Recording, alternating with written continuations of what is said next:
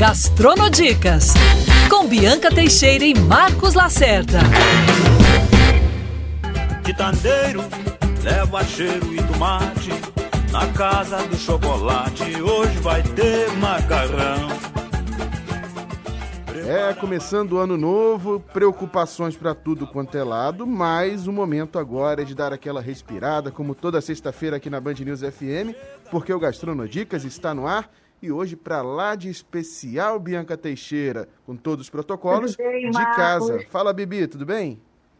Tudo feliz da vida, seguindo os protocolos. Hoje eu estou de casa, mas com uma super novidade. A gente vai abrir o nosso Gastronodicas em 2022. Uma belíssima história que a gente está aqui, que ela também está de casa, que é a Luciana Frois. A gente vem com essa novidade esse ano, trazendo algumas pessoas super especiais, contando as suas histórias, é, falando das suas profissões. E Luciana Frois, prazer em te receber no nosso Gastronodicas, nosso primeiro programa do ano. E nem tudo está perdido. Eu sei que a gente está né, nessa confusão da Omicron, mas a gente vai sair dessa. E Luciana Frois está aqui para falar com 20 anos, gente, de gastronomia que ela tem. Aliás, mais de duas décadas, né? Luciana Frois é especializada em crítica de gastronomia, em gastronomia. Ela é aquela temida quando ela entra num restaurante, panelas para tudo quanto é lado, chefes infartando, garçons desesperados, porque aqui a gente trouxe Luciana Frois. Luciana, super prazer em trazer você aqui na nossa Gastronodicas. Né? Quatro livros escritos, duas décadas de gastronomia, roteiro dos melhores vinhedos, vinícolas, a Isso é melhor maravilhoso. gastronomia no mundo. Essa é Luciana Frois. Ah, prazer meu, né? Uma delícia estar falando com vocês. O meu prato predileto é falar de gastronomia. Me convida que eu falo. Agora, É, são Luciana, 20 anos de gastronomia, são 20 anos, é muito tempo, né? Nem se falava gastronomia, se falava culinária, eu acho. O Marcos ama gastronomia, tá? Ele deve estar nervoso também, porque, ó, seu fã incondicional. com certeza. Gastronomia e samba. Então, quando a gente começou no início da nossa coluna com o Quitandeiro, é porque também tem história pra gente contar dessa música, né, Luciana? Que você é, conheceu muito bem o Monarco e tem uma passagem aí rapidamente pra gente ilustrar por que, que a gente abriu com o Quitandeiro e seguiu o nosso bate-papo. E Eu não só quitandeiro, não. Tem coisas do Moacir Luz também, olha. Essa É, moça aí. Tá com tudo. Mas tá- entendendo. E a gastronomia não necessariamente precisa ser sofisticada, precisa ser coisa elitizada. A gastronomia é o simples prazer de comer bem e passa por qualquer faixa social e, e situações. Mas o com Monarca é muito, eu adoro essa história, porque eu era estagiária do Jornal do Brasil e o Monarco ele era guardava meu carro no, no, no Jornal do Brasil. Ele era um flanelinha, guardava o carro de todo mundo lá, todos os jornalistas, e era uma pessoa queridíssima sempre vinha com uma caixinha de fósforo para tocar algum sambinha que ele tinha feito. E virou esse nome que virou, né? Virou, muita gente do jornal ajudou. E, e uma vez eu fui convidada para participar de uma mesa do Museu de Imagem e Som, um negócio seríssimo, mas com um tema muito interessante, que era juntando o samba com gastronomia. Tem vários sambas que falam de comida, né? E aí era, um lado, vários sambistas, compositores de, de escolas de samba renomadas, do outro lado, chefes de cozinha, e eu, como crítica, também fui convidada. E todo mundo falava aquela coisa séria, bacana e tal. Chegou a minha vez, eu resolvi cantar um samba do Monarco, que era assim, Quitandeiro leva cheiro, é esse, da abertura do, É. do, do, do programa, porque ele Luciana, canta... você canta bem, hein? Nossa, gostei da sua entonação aí do quitandeiro. Aí eu comecei a cantar, a bateria da Portela começou a me acompanhar e acredite se quiser, Tia Surica fazia assim para mim, larirará, eu não posso, eu esqueci essa história. Tem testemunhos, porque vários amigos meus estavam lá, então foi um momento apoteótico na minha vida, eu cantando Monarco, o samba que falava de, de, uma, de uma macarronada e Tia Surica falando larirará. Muito O bom. privilégio da tia Surica é falando do Larirará, né? Eu já estava feliz de sair para não esquecer nunca mais e para colocar no seu livro de histórias incríveis, Ah, gastronomia e samba. escrevendo um livro onde eu vou contar essas histórias de 20 anos, mi- minhas histórias na. Chama Eu Estava Lá. Eu sempre estava lá nesses últimos 20 anos de, de gastronomia. Aqui, até mesmo no mundo, de alguma forma, eu, eu estava e estive lá. É um livro Agora, vai Agora, ser- Luciana, vamos tocar nesse assunto que eu acho que muita gente tem curiosidade. Né? Imagina, 20 anos, duas décadas de gastronomia, sendo crítica do jornal super importante, Jornal Globo, é, escrevendo críticas Rio de Janeiro afora, sobre tudo. É, como é que é ser crítica? E o que, que é ser crítica? Porque eu fico imaginando, quando você entra num restaurante, é o restaurante da vira abaixo, né? desde o chefe de cozinha, passando pelo maître, garçom, deve ser um alvoroço. Mas quais são os critérios? Como é que você chega? Eles sabem antes? Quais os critérios para se ter? Porque você tem os garfinhos. Né? Claro que em tempos de pandemia você parou de fazer, não queria incentivar né, que as pessoas realmente saíssem, a gente está passando por essa fase e já está saindo dela. Mas os garfinhos, eu me lembro um garfinho, dois garfinhos, três garfinhos, e todo mundo pirava, porque todo mundo queria ter os garfinhos, que era a nota máxima, com a maior quantidade de garfinhos. Como é que é esse critério? O que é ser crítica gastronômica? Olha, eu sou uma jornalista que gosta de comer, né? Eu estudei sobre isso, então eu tenho um pouquinho de handicap, porque eu tenho oportunidade também de, de conhecer mais lugares que as pessoas, posso comparar, viajo muito, tinha uma mãe que cozinhava muito bem. O meu olhar é muito assim de respeito, né? Eu acho que você tem que respeitar o cara que está fazendo um restaurante. Tem um monte de gente que vive daquilo ali, tem uma cozinha, tem funcionários, tem salários, tem gastos. Tem que ser respeitoso. Então, eu, não, eu nunca brinquei, eu nunca fiz piadinha com restaurante, nunca fui. E olha que eu sou uma pessoa espirituosa. Nunca fui sarcástica, nunca. Sempre acho isso um pouco. O deboche é humilhante para um cara que está tocando um, um trabalho, né? Como um restaurante. E com todas as dificuldades que é ter restaurante no Brasil, né? Então, esse eu sempre tive muito respeito. E sempre procurei ser mais generosa do que, do que rigorosa, apesar de ter critérios. Já dei um garfinho, que quer dizer que é ruim, pouquíssimas vezes, mas também dei pouquíssimas vezes os seis garfinhos, que quer dizer excelente. Então, eu sempre fiquei ali no, numa, no meio do caminho. Como eu escrevo também num jornal, que é para a pessoa se programar para o final de semana, eu procurava dar, dar sugestões para o cara aproveitar o final de semana e ir, melhor do que dizer para ele não ir. Né? Então, se tinha um muito ruim e tinha outro muito bom que eu tinha provado durante a semana, eu preferia dizer, ó, vai no muito bom que, que você garante o seu final de semana. Mas isso não quer dizer que eu não tenha dito que os restaurantes não eram bons. Eu acho que restaurante é um conjunto de coisas. É a cozinha, é o salão, é a simpatia, a originalidade, capricho, né? Você pode estar comendo num, num, botequim super modesto, mas é limpo, você vê que o cara está ali sendo fiel ao que ele pensa que é bom, não é? É você ter uma bebida gelada na temperatura certa. Eu acho que o Brasil tem um serviço de vinho espetacular, dos melhores do mundo. Eu já fiz viagens com Dânio Braga, por exemplo, a Itália, melhores restaurantes, o vinho vinha fora da temperatura, e aqui a gente tem um sommelier, na coisa mais modesta, a gente tem uma adega climatizada. Eu acho que a gente tem, nos últimos 20 anos, eu pude testemunhar de perto, na mesa, como a gente evoluiu, como a gente cresceu. E mesmo durante a pandemia, a gente teve ganhos, teve perdas, claro, muita gente dançou com essa história, mas tivemos ganhos. Mas eu, quando eu entro num restaurante, eu sinto que tem uma, uma certa, um certo frisson, né? Então, é, eu tenho duas passagens curiosas. Uma que eu fui uma vez a um restaurante com a minha mãe, comemos, comemos e tal, não sei o quê. E no final veio a dona do restaurante e, e falou meu nome, Luciana Froz, mas que prazer você está aqui. Eu falei, mas você me conhece? Aí ela disse, você quer ver um negócio? Eu disse, quero. E ela me levou para a cozinha. Na cozinha tinha uma foto enorme colada dentro da cozinha. E tinha sido assim: quando essa senhora entrar aqui, essa é a Luciana. Foi todo mundo no salão já me conhecia ali, porque tinha uma foto minha. E a outra, que uma outra passagem, eu resolvi ir de peruca. Eu estava de saco cheio também, de, pô, Luciana, aí me enche comida para pagar conta. Bom, em suma, vai, fui de peruca. Calor, assim, de senegalês. Botei uma peruca Meu que eu peguei emprestado. Patrícia Veiga, que era produtora de moda, me produziu inteira. Foi completamente irreconhecível. Peruca de óculos, de taie, é um negócio completamente diferente do que eu sou. E aí comi, comi, comi, pedimos, bebemos, sei que estava com os amigos. Aí no final, pedi a conta, Aí o garçom chegou para mim e disse assim: E aí, dona Luciana, estava tudo bem? Ele sabia. Era ele desde o começo. Não, e você achando que estava abafando, que estava é. escondida, né?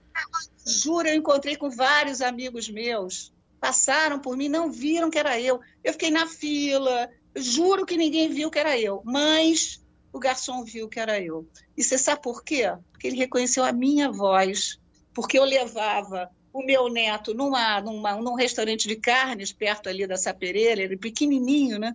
E eu ficava conversando com o meu neto para ver se ele comia, ele nunca gostou de comer muito, e ele gravou a minha voz. Olha que coisa incrível. Então, a minha experiência de peruca foi essa. O garçom me perguntou se estava tudo bem no final pelo meu nome.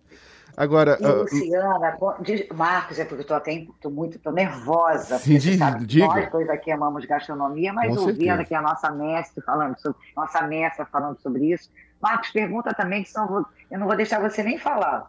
não, eu vou perguntar aqui para a Luciana exatamente esse, digamos assim, quase que um ritual, um protocolo para você visitar os restaurantes. É, o aviso prévio que você vai, obviamente, é, não tem, porque senão o restaurante se prepara todo para isso. Mas como é que você cria esse, esse ritual? Como é que você fala, hoje eu vou conhecer o restaurante tal, hoje eu vou conhecer outro restaurante? Como é que você se comporta dentro dele? Quando é identificada, é, muda um pouco o comportamento? Continua a avaliação? O que, que você faz na sua rotina de dia a dia de visitar o restaurante? É, eu tenho uma rotina, né? Agora que a gente interrompeu, porque com a Covid eu deixei de fazer a crítica e não devo fazer tão cedo, porque eu acho que Está todo mundo patinando ainda, ainda é tempo de esperar um pouco para voltar a entrar um restaurante e, e, e, e, resenhar um restaurante. Eu acho que ainda não dá. Apesar de todas as novidades, eu acho que houve uma retomada, mas não tropo. Né? As pessoas ainda estão ali driblando dívidas, e então vou ficar quietinha na minha, que eu acho que ainda. O Globo, o próprio Globo, não, não, não se anima ainda de eu voltar a fazer a crítica por enquanto. É, eu tenho essa rotina, eu visito, como eu estou há muitos anos na, nessa área, como o chefe é que me conhece, não necessariamente o salão, é mais fácil do chefe não saber que eu estou ali, né? E fica mais fácil também de eu trabalhar. Agora, todo mundo que almoça, janta comigo, faz qualquer refeição comigo, diz que tem duas, tem, existem dois restaurantes, quando eu estou e quando eu não estou. Isso é uma realidade. Porque quando eu sou reconhecida, o restaurante tende a ser muito melhor. Quando eu não sou, ele tende, a ser menos melhor, né? Então, isso aí é um, é um fato, é um fato. Mas o Rio de Janeiro é, é uma cidade mais informal, a gastronomia também não pede tanto rigor, né? É tudo muito difícil, muito difícil. Mas o rigor vejo... do sabor tem que existir, né, Luciana? Que isso é uma premissa, é. né? O rigor do sabor. Tem, você é muito criteriosa.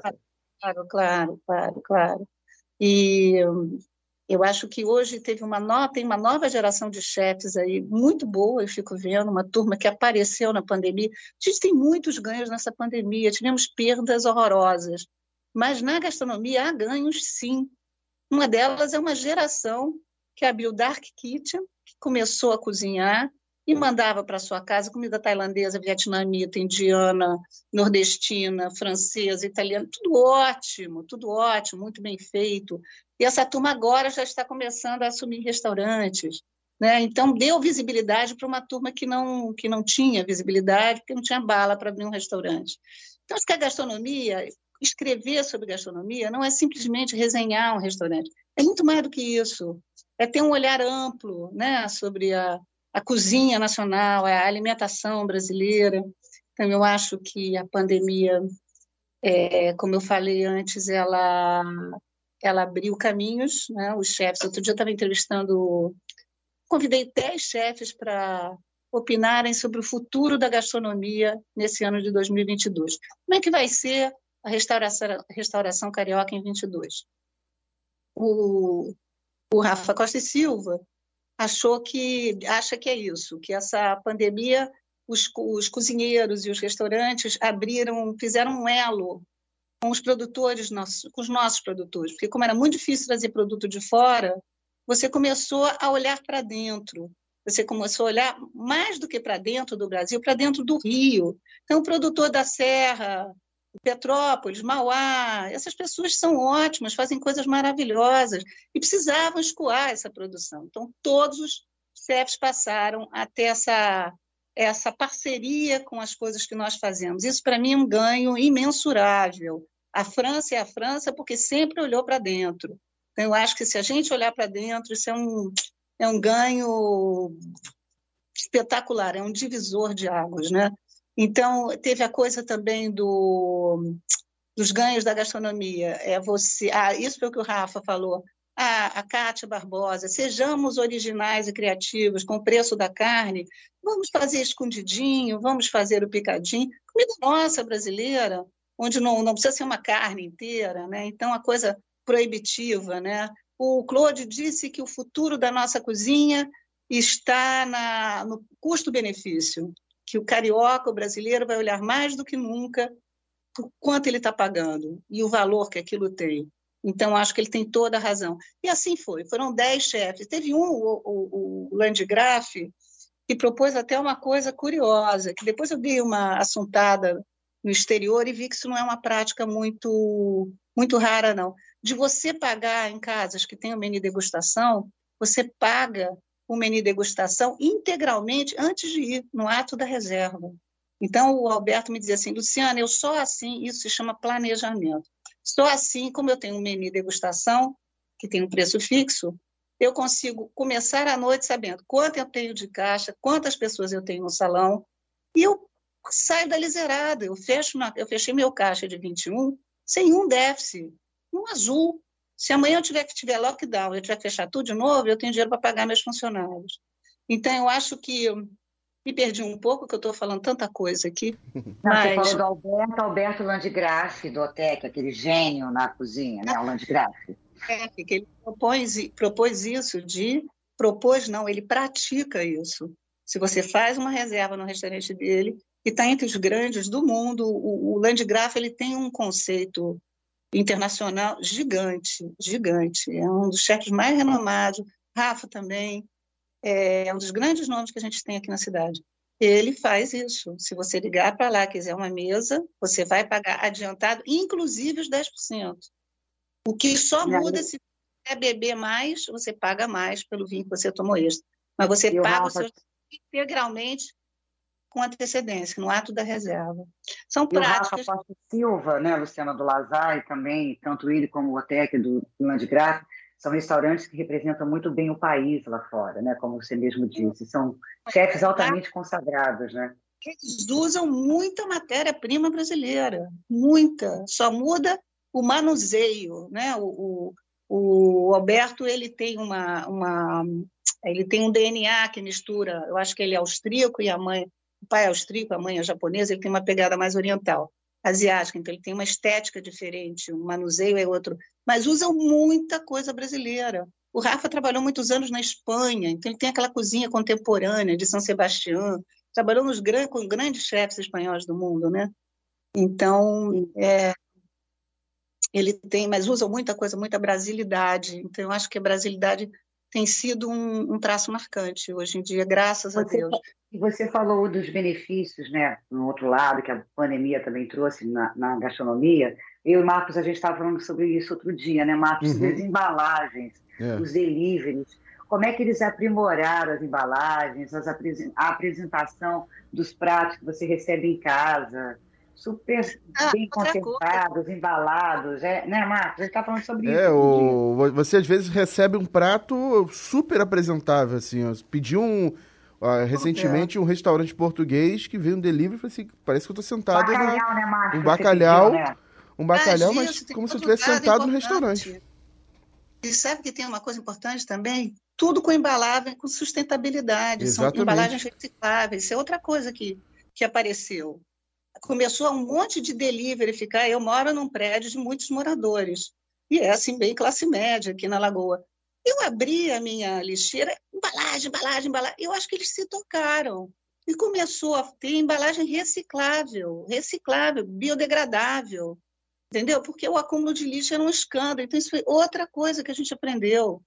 Sabe, ter menos plástico, ter menos PET, é mesmo que tenha PET, porque PET você pode ou a reutilização ou o processamento, entendeu? Você reutilizar, reciclar, essas são as palavras também que estão norteando hoje a gastronomia no mundo inteiro. E aqui começou, e eu acho que está indo muito bem, obrigada. Inclusive, tem empresas de consultoria para isso, medidas mais práticas. Em vez de garrafa d'água de plástico, bota uma de vidro que vai e volta.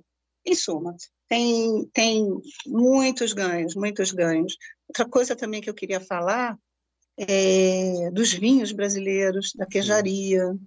Os vinhos brasileiros, com a pandemia, os internacionais, os vinhos de fora, o dólar disparou, né? então eram impagáveis não tinha mais grana para pagar aqueles vinhos com preços altíssimos. Nada democrático. Nada democráticos. E, e houve uma, pela primeira vez, os vinhos nacionais, que são conhecidamente caros, porque tem impostos, tem coisas assim. O vinho sai da, da vinícola por um preço e até chegar na prateleira do supermercado ele quase que triplica de preço. Só de impostos do governo. É uma coisa absurda, é uma crueldade. Então, é sabidamente mais caro do que os vinhos chilenos, argentinos e até os franceses. Com isso, os vinhos nacionais apareceram, equiparam, equipararam o preço, né? porque ficaram com preços compatíveis com. Ao contrário, ficaram mais baratos que os importados. E aí a gente descobre que nem só de espumante vinho, vinho, vive a viticultura brasileira. Nós temos vinhos tintos, vinhos brancos e rosés espetaculares, Sim. premiados no exterior, premiados na França, premiados na Inglaterra, entendeu? Então essa coisa do olhar para dentro foi muito bom. E Luciano... Gente... Você que ama vinho, deve estar tá fazendo a festa, hein? É, não, você, você, você consegue Marcos ver. Você, é, vinho. Adoro vinho, adoro vinho. Minha adega não pode ficar vazia. Tem que ir sempre renovando, né?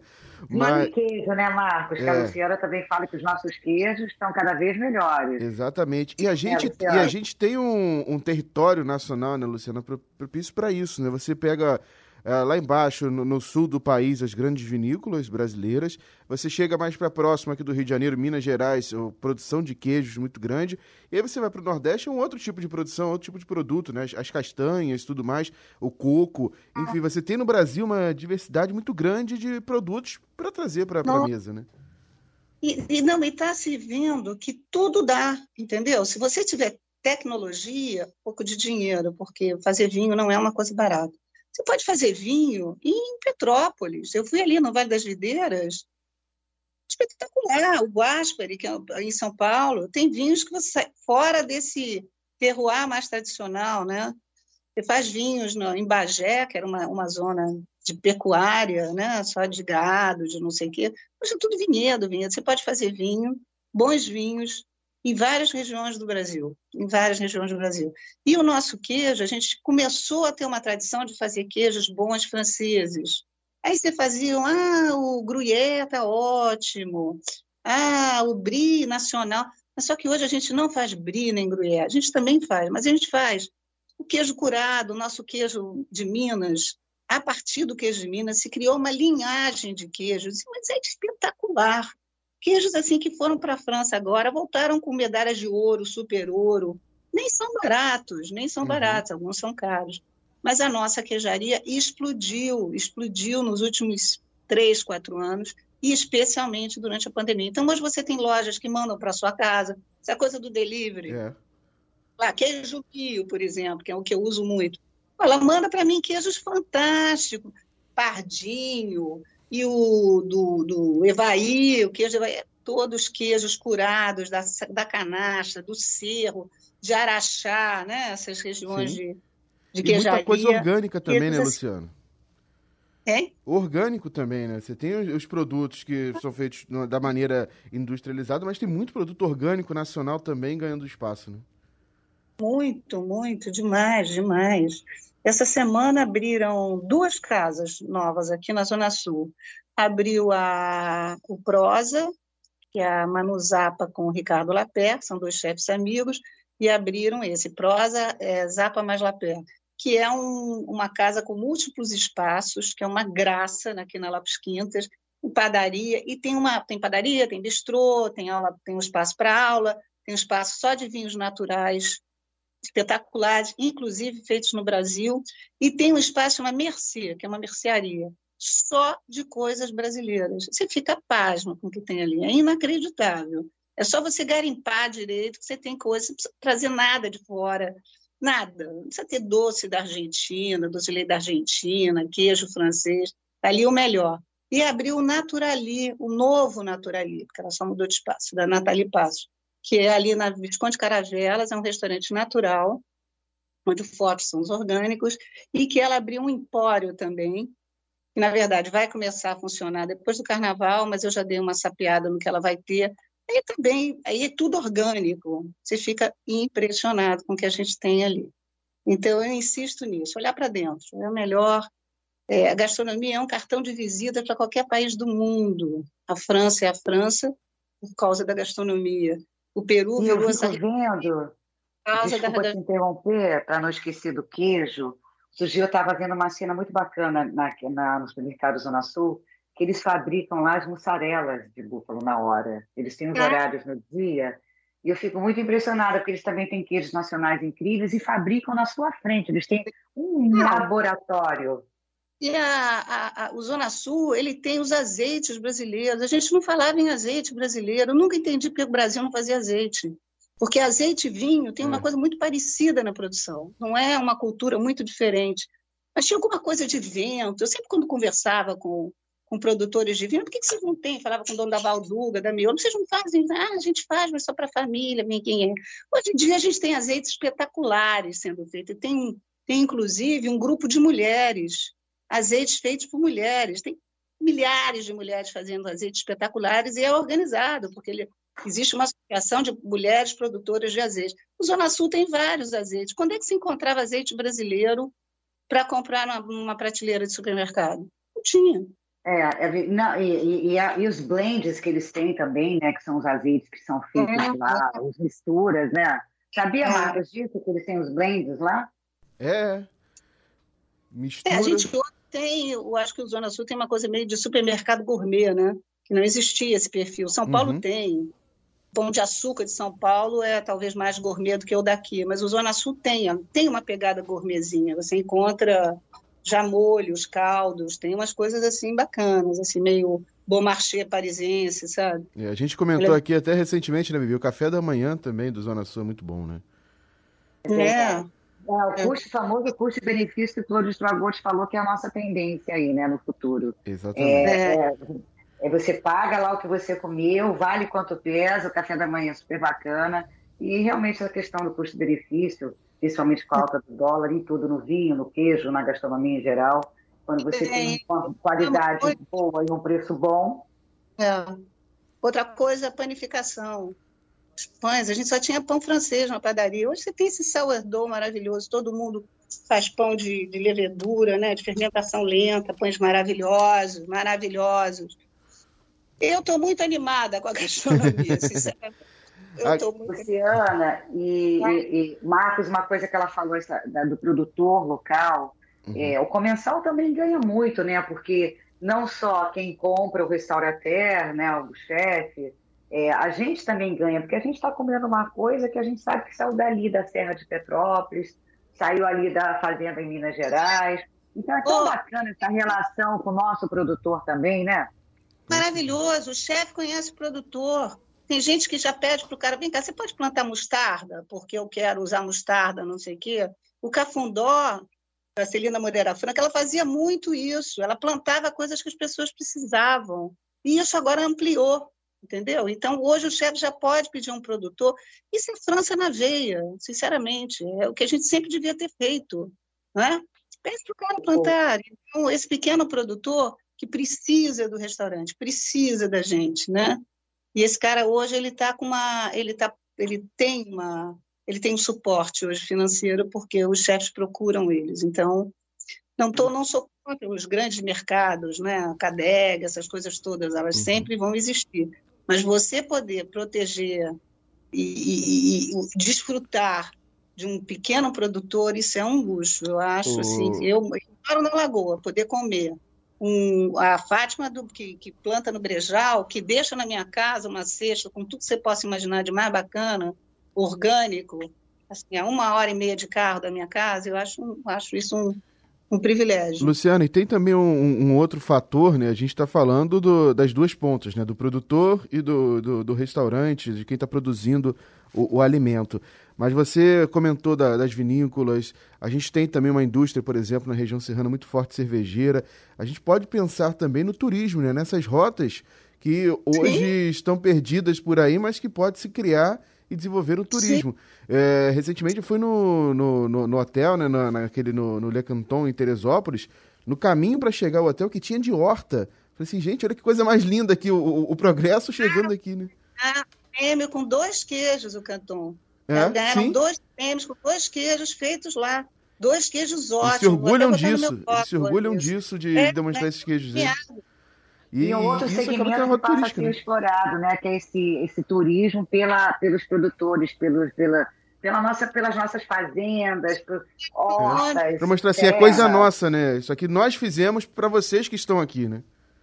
É, é, é, isso é o máximo. Isso é uma... Agora você falou essa frase, e eu me lembrei de uma coisa que eu tinha um editor, ele sempre dizia o seguinte, quando eu estava fazendo alguma matéria, ele dizia o seguinte: o cliente, é, o leitor adora ver que você trabalhou para ele. Quanto mais informação você tiver, mais o leitor vai gostar, porque ele vê que você trabalhou para isso. Então, eu acho que quando eu vou num restaurante, ou quando você vai visitar uma indústria, você vai visitar uma, uma fábrica, não sei o quê, quando você vê o esforço do cara, o tanto que ele está fazendo para te agradar, isso tem um peso muito grande. Eu acho que é um fator assim que, que define uma avaliação. Eu chegar num restaurante, que eu estou vendo que o cara se preocupou com tudo, é um talher bacana, é uma mesa bem cuidada, é, um, é uma trilha, é uma preocupação com ruído, que é um negócio sério no, no Brasil, né? no Rio de Janeiro, essa coisa de, de, de, decibel, assim, essa loucura de decibéis estourados, né? de, de, de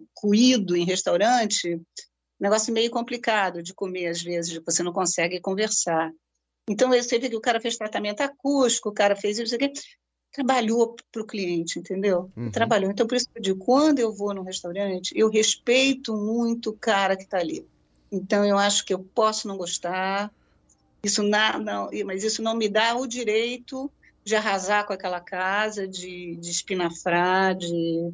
Eu sei a força que o Globo tem, né? Eu trabalho num jornal que ele tem muita força, que se eu, se eu falar mal de um lugar, eu posso até fechar esse restaurante, não por mim, mas pela força que o jornal tem, a influência Ó, que uma... que você diminui a fila ou aumenta a fila. Porque dizem não, a gente sabe, né? Quando você dá vários garfos, aquele negócio explode. Quando você dá um, nossa É que eu senhora. falei. Poucas vezes dei muitos garfos, poucas vezes dei um garfo, que é ruim, e muitas vezes eu dei aquele mediano, que eu acho que é a gastronomia do Rio é essa. É uma coisa entre o bom e o muito bom, sabe? Para chegar ao excelente, ainda é uma coisa eventual. Já, já fui, já tive jantares excelentes, já dei alguns, mas eu sempre fico ali no meio. Eu acho que meus garfinhos é que dão a pista do que eu senti ali. Agora, não, não jamais vou humilhar um chefe, jamais vou debochar, jamais vou, vou ser indelicado, né? jamais. Luciana, eu vou te dizer uma coisa, eu tive uma ideia. Marcos dizem que, é Hum. né, na verdade, é uma lenda, que Marcos Lacerda faz a melhor feijoada do planeta. Ô, Marcos, rapaz. eu te prometo que se você realmente cumprir a sua palavra, a gente vai levar a Luciana Frost para dar os garfinhos dela. Ih, e que essa rapaz. feijoada sai em 2022. Vai Vou sair. treinar, tem Marco, vou treinar um samba. Ó, pra- pra- pra- Olha, Aí, a feijo... Aí, aí o samba é outra, já é feijoada completa de Chico Buarque, né? Chico. Não, Ou, ou, sabe que Moacir Luz, estou em Búzios, fazendo um spa, que eu tinha que chegar de viagem, como para burro, né? E eu tento manter meu corpo, não, não, não quero ser uma pessoa. Até porque eu não quero comprar mais roupa do que eu tenho. E aí estou eu num spa em Búzios, o telefone toca, era Moacir Luz. Fala, minha carioca, ele me acha carioca. Realmente eu sou carioca, Aham. nasci no Rio, carioca. E aí ele falou, você é a carioca mais carioca que eu conheço. Eu fiz um samba para você. Eu falei, eu não estou acreditando, Mo, eu não estou acreditando. Eu já bebi muito com o Mo, a gente já comeu muito juntos. Ele é um bom Luz, Marcos. Grande, grande, grande. Samba do trabalhador. samba do trabalhador. E ele cozinha bem, o Mo cozinha super bem e bebe vinhos fantásticos, né? Então ele fez um samba para mim que é o samba da Luciana. Que é a coisa mais linda, que no final ele Você vai assim, cantar pra gente um pedacinho desse samba, né, Luciana? Por favor, né? Chama que eu vou, Luciana. Se me chamar, eu vou, Luciana. E tem uma coisa assim, se a Luciana acha que é bom, eu não duvido, eu vou lá. Eu agora esqueci a letra, né? Mas é esse assim, me chama que eu vou, Luciana, estou por aí. É Muito só me chamar que eu vou. Eu Vamos. depois eu vou, vou passar o link para vocês ouvirem. Vamos. E teve o Gastronomia, que é esse evento que eu faço a curadoria há muitos anos, e que tem sempre um show no final do evento, né? Aí eu cantei com cantei com Moa, nós dois. Fizemos enorme sucesso, ele cantando o samba da Luciana e eu de microfone cantando.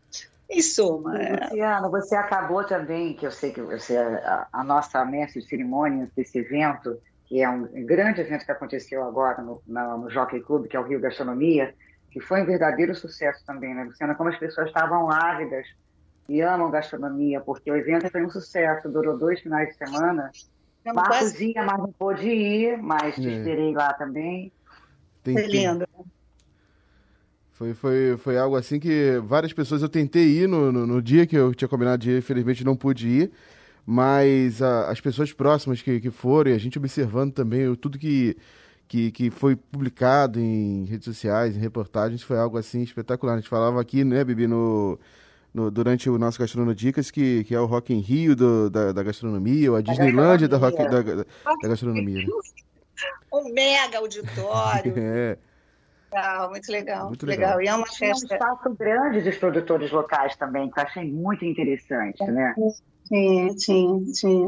Tinha os food trucks, tinha as bikes, tinha para tudo que era bolso. Fora né? gigante. É, e aqueles restaurantes, assim, tinha quiosque dos melhores restaurantes do Rio. E eles sempre fazem um preço popular.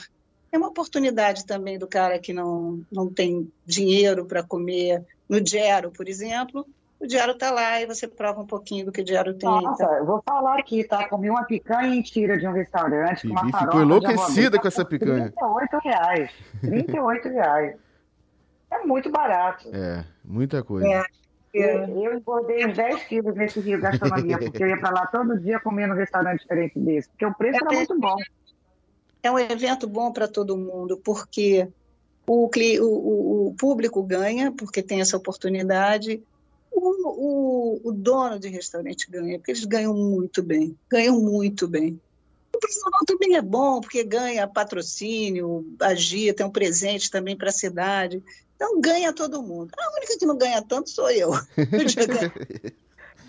Agora... Você ganha, que eu sei, é, Marcos, é, essa moça, essa nossa mestra, uhum. fico muito impressionada, porque ela é nossa referência. Eu vou lá no blog dela, vou no Com Instagram certeza. dela, me chama que eu vou, que eu olho. A primeira coisa que eu vejo é restaurante eu vou de fim de semana.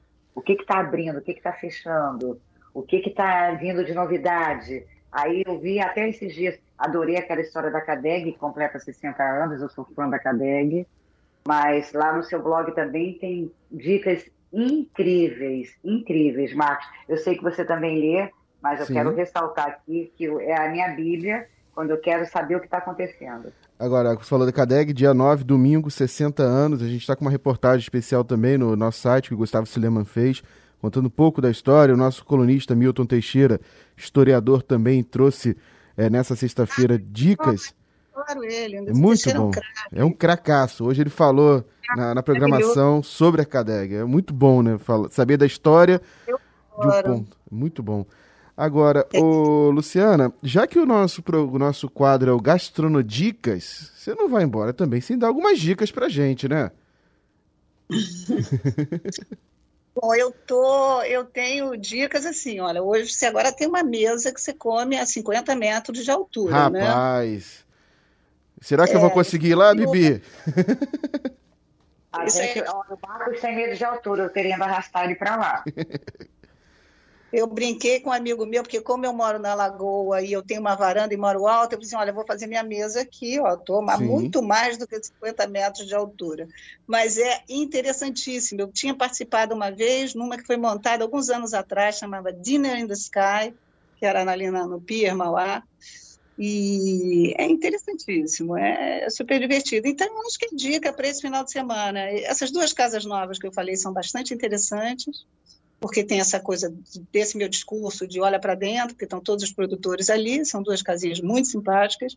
Tem o, o Rafa, que é uma delícia, que eu sempre recomendo o Rafa, Rafael Vidal. E está abrindo um quiosque agora em frente ao Florentino, no Leme, junto com o América do Mitsubai, então vai ser coisas de tapioca de frutos do mar. Ele estava me adiantando umas coisas que está abrindo uhum. semana que vem. 60 anos da CADEG, que eu acho um programaço. Sim. Pratos a 60 reais, entendeu? Aquelas sardinhas na brasa. O Barça com aquele, aquele bacalhau dele espetacular. Então, esse fim de semana eu Ficaria nessas aí. na brasa, Marcos, pelo amor de Meu Deus. Deus, regada no azeite, Bibi, ai, ai, ai. E lá na Lagoa é o nosso Masterchef nas alturas também, né?